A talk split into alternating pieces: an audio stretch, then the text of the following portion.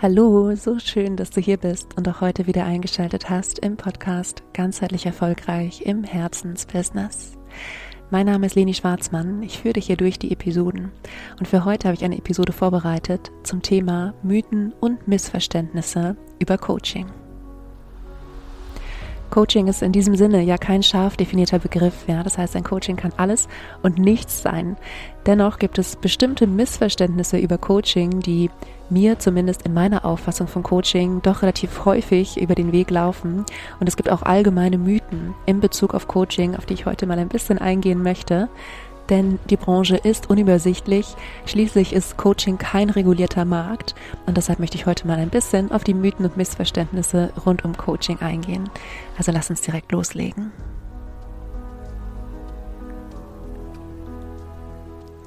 Ich durfte dieses Jahr im Rahmen eines Existenzgründer-Coachings eine Gründerin begleiten. Und ich weiß noch, dass wir, sie macht sich auch mit einem Coaching-Business selbstständig, beziehungsweise hat es jetzt zum 1.12. gemacht.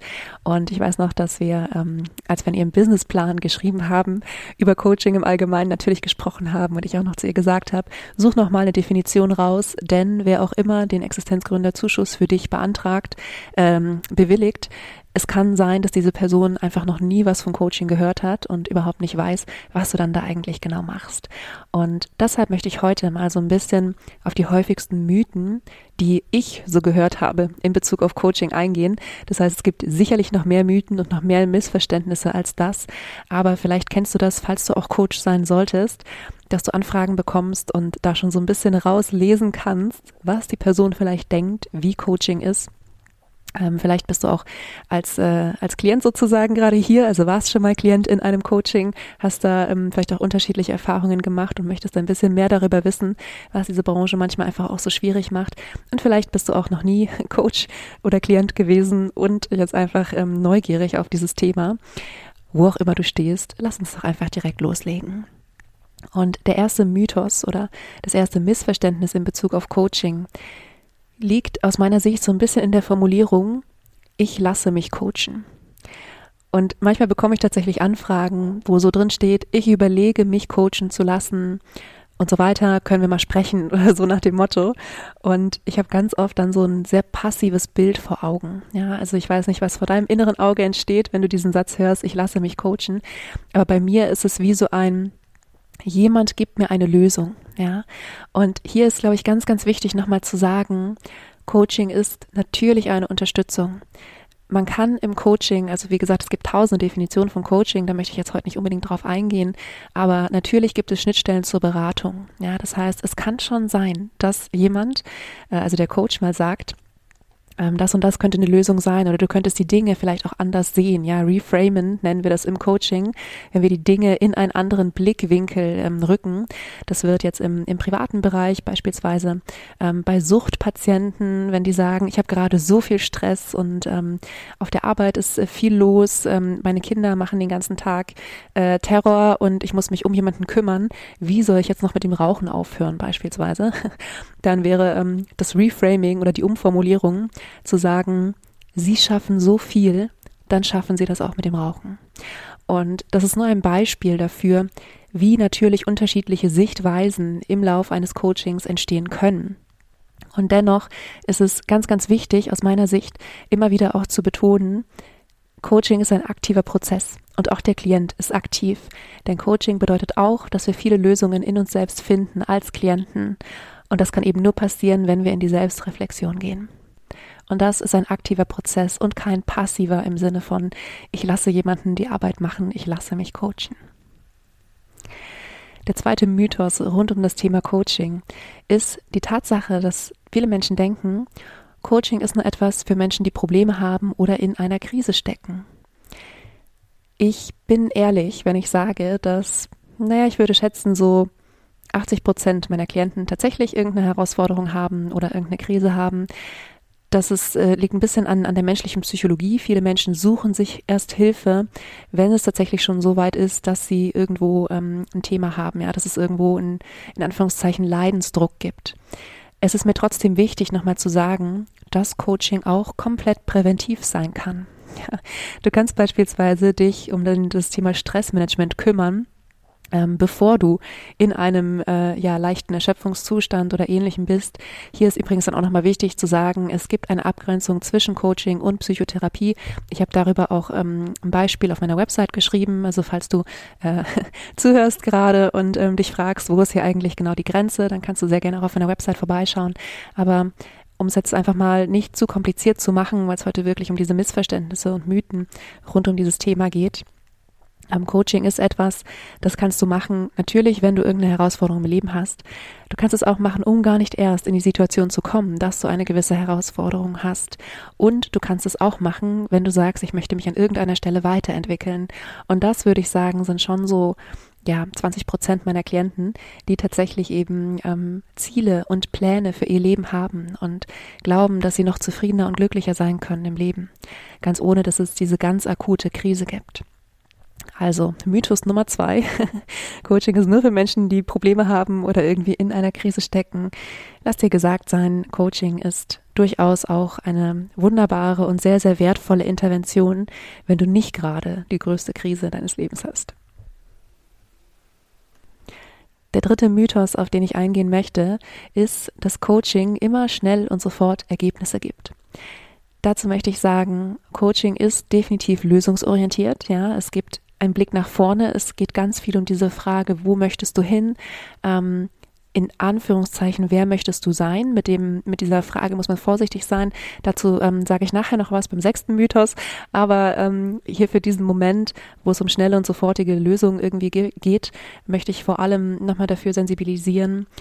Ja, es ist lösungsorientiert und es kann sein, dass du relativ schnell, ähm, wenn du ein Coaching hast, eine Idee davon hast, wie die Lösung aussehen könnte. Das heißt aber nicht, dass es ein einfacher Weg ist, das, diesen Weg jetzt zu gehen oder dass es schnell immer geht oder dass es sofort geht. Ähm, manchmal ist die Arbeit an sich selbst, ja, ich habe im ersten Mythos ja auch gesagt, es geht um Selbstreflexion. Manchmal ist die Arbeit an sich selbst auch super anstrengend und es dauert lange, festgefahrene Gewohnheiten zu verändern. Wenn du beispielsweise auch nochmal an das Rauchfrei-Beispiel denkst, ja, da dürfte relativ schnell die Lösung sein, dass es aufhören zu rauchen ist, ja, also dass es darum geht, ähm, das Rauchen zu stoppen. Trotzdem heißt es nicht, dass es zu schnell und sofort und über Nacht funktioniert. Ja, also auch Coaching erfordert die Arbeit an sich selbst und nur, dass es lösungsorientiert ist, bedeutet noch nicht, dass es immer sofort ein greifbares Ergebnis gibt. Auch Coaching ist ein Prozess.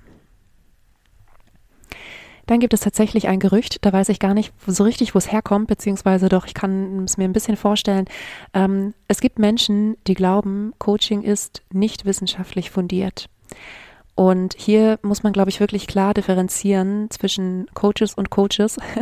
also natürlich, ähm, dadurch, dass der Markt nicht reguliert ist, gibt es Menschen, die ja einfach drauf los irgendwas machen oder ähm, ja, diese, dieser Mythos geht in meinem Kopf immer so ein bisschen zusammen mit Coaching ist einfach nur reden.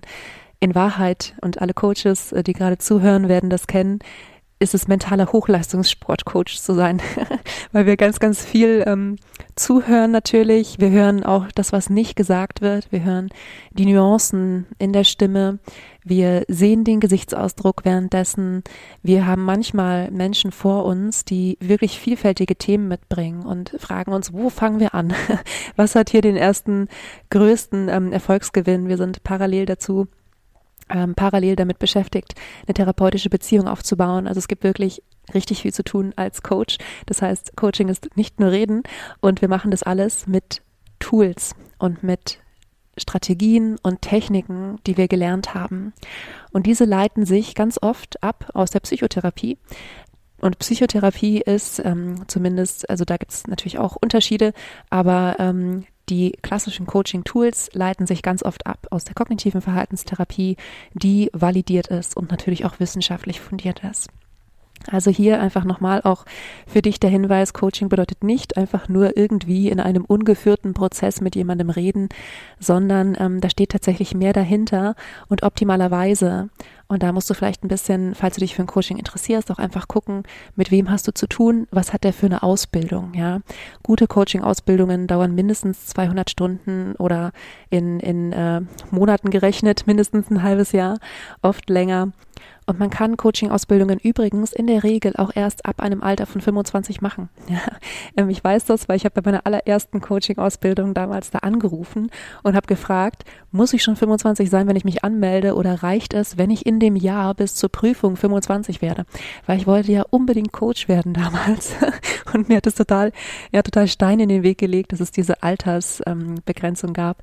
Aber das jetzt, äh, ohne zu sehr abzuschweifen vom Thema, ähm, falls du nicht sicher bist, ähm, wie genau der Coach ausgebildet ist, für den du dich interessierst. Ähm, frag nach seinen Qualifikationen. Ja, du weißt vielleicht, ich selbst bin gerade noch im Gesundheitspsychologiestudium. Das sind 180 ECTS, das heißt, es ist ein normales Bachelorstudium, was ähm, drei Jahre dauert, wenn man es in Vollzeit macht. Und was natürlich auch eine sehr fundierte Ausbildung ist.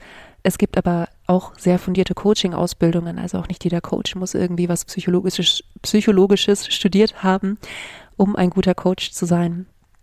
Aber ich glaube, wir brauchen so ein bisschen die wissenschaftliche Fundierung und auch das Gefühl für Menschen. Und es gibt natürlich auch Coaches, die sind, man sagt immer, vom Leben ausgebildet. Das heißt, sie haben viele Erfahrungen gemacht und es ist gut. Ich finde es immer gut, wenn Menschen, die mit Menschen arbeiten, auch schon ein bisschen was erlebt haben. Ähm, also die mit Menschen arbeiten im Sinne eines Coachings, auch schon ein bisschen was erlebt haben. Und das ist aber halt auch nicht alles.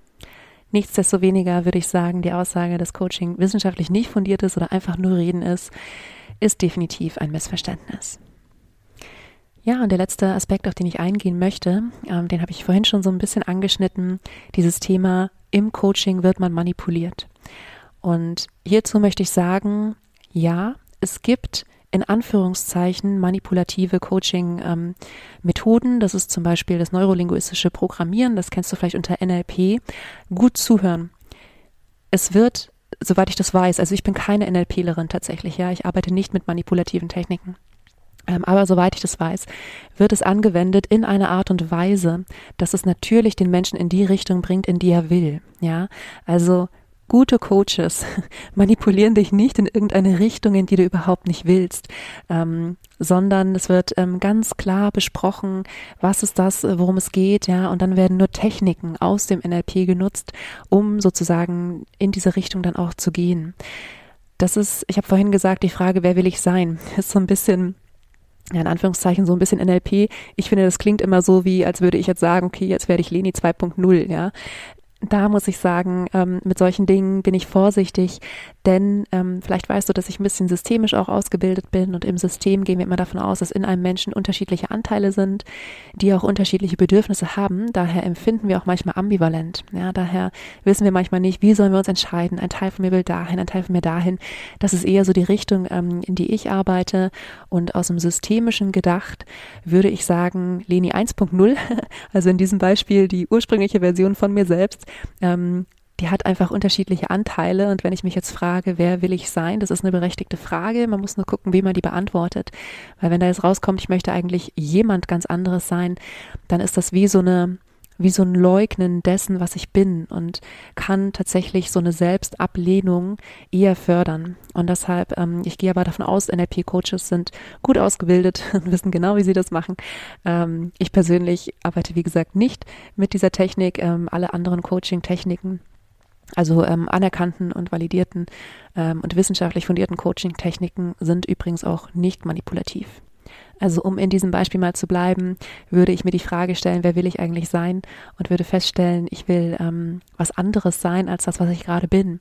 Dann würde ich aus dem Systemischen her schauen, wo habe ich schon Ansätze von dem, was ich eigentlich sein will und wie kann ich diesen Anteil in mir stärken und was ist das, was ich vielleicht an anderen Anteilen von mir ablehne und warum sind die aber noch da, welche Funktion haben die auch in diesem inneren System. Ja, aber das führt jetzt alles zu weit. Vielleicht mache ich irgendwann mal noch ähm, eine Episode zum Thema systemisches Coaching. Aber für heute ähm, wollte ich einfach diese Mythen und Missverständnisse rund um das Thema Coaching mal mit dir teilen. Und vielleicht hast du jetzt einen besseren Eindruck davon, was Coaching eigentlich ist. Ähm, insbesondere auch in, in meiner Welt, ja, oder in meiner ähm, Art zu denken. Und ich fasse die Mythen und Missverständnisse jetzt nochmal zusammen. Das erste Missverständnis ist, dass Coaching etwas sehr Passives ist und dass man sagt, ich lasse mich coachen, jemand gibt mir die Lösung. Nein, in Wahrheit ist Coaching ein sehr aktiver Prozess, der häufig Selbstreflexion verlangt. Der zweite Mythos ist, dass Coaching nur für Menschen ist, die Probleme haben oder in einer Krise stecken. Auch hier ist die gute Nachricht, das Kind muss nicht schon in den Brunnen gefallen sein, um die Unterstützung zu suchen. Ja, Coaching kann auch präventiv sehr, sehr wirkungsvoll sein. Zum dritten Mythos, dass Coaching immer schnelle und sofortige Ergebnisse erzielt, ist zu sagen, nur weil Coaching lösungsorientiert ist und weil du vielleicht schnell eine Idee davon hast, was die Lösung sein könnte, heißt es leider noch nicht, dass du es auch einfach so auf Fingerschnippen umsetzen kannst. Also auch Coaching ist immer ein Prozess. Zum Thema Coaching ist nicht wissenschaftlich fundiert und das ist einfach nur Reden, ist zu sagen, ja, möglicherweise gibt es Coaches, die nicht mit fundierten Techniken und Tools arbeiten, aber das ist nicht zu verallgemeinern und du kannst umgehen, in diese Falle reinzutappen, indem du wirklich nach der Qualifikation des Coaches fragst. Und zum Thema Manipulation im Coaching ist zu sagen, dass es nicht der Regelfall ist, dass die allermeisten Coaching-Methoden nicht manipulativ sind. Und ja, es gibt eine manipulative Coaching-Methode und da ähm, auch hier schau wirklich auf die Qualifikation des Coaches. Wie gesagt, ich, ich kenne mich nicht aus damit, ich bin keine NLPlerin, das ist nichts, was ich anbiete. Und ich bin sicher, dass die Kollegen, die ähm, das wirklich mit Herz und Verstand anwenden, auch genau in die Richtung ähm, dann mit dir gehen, in die du gehen möchtest ja, das ist das, was ich heute mit dir teilen wollte. Ähm, ich freue mich wie immer über Feedback. Ich freue mich übrigens auch, oder ich wollte mich nochmal bedanken, auch bei denjenigen, die sich immer die Mühe machen oder die Zeit nehmen, mir nochmal eine Nachricht dazulassen, irgendwie auf Social Media oder irgendwo. Ähm, ja, einfach mit einem Feedback zum Podcast. Also ich freue mich immer mega von euch zu lesen. Wie immer gilt, wenn du das Gefühl hast, ein Coaching könnte etwas für dich sein, du interessierst dich für eine Zusammenarbeit mit mir, dann kannst du dir ein kostenfreies Beratungsgespräch buchen. Das ist unverbindlich, kannst du direkt über meine Website machen oder mir eine E-Mail schicken. Beide Optionen findest du auch nochmal in den Show Notes. Und ansonsten wünsche ich dir eine wunderschöne Woche. Vergiss nicht glücklich zu sein. Deine Leni.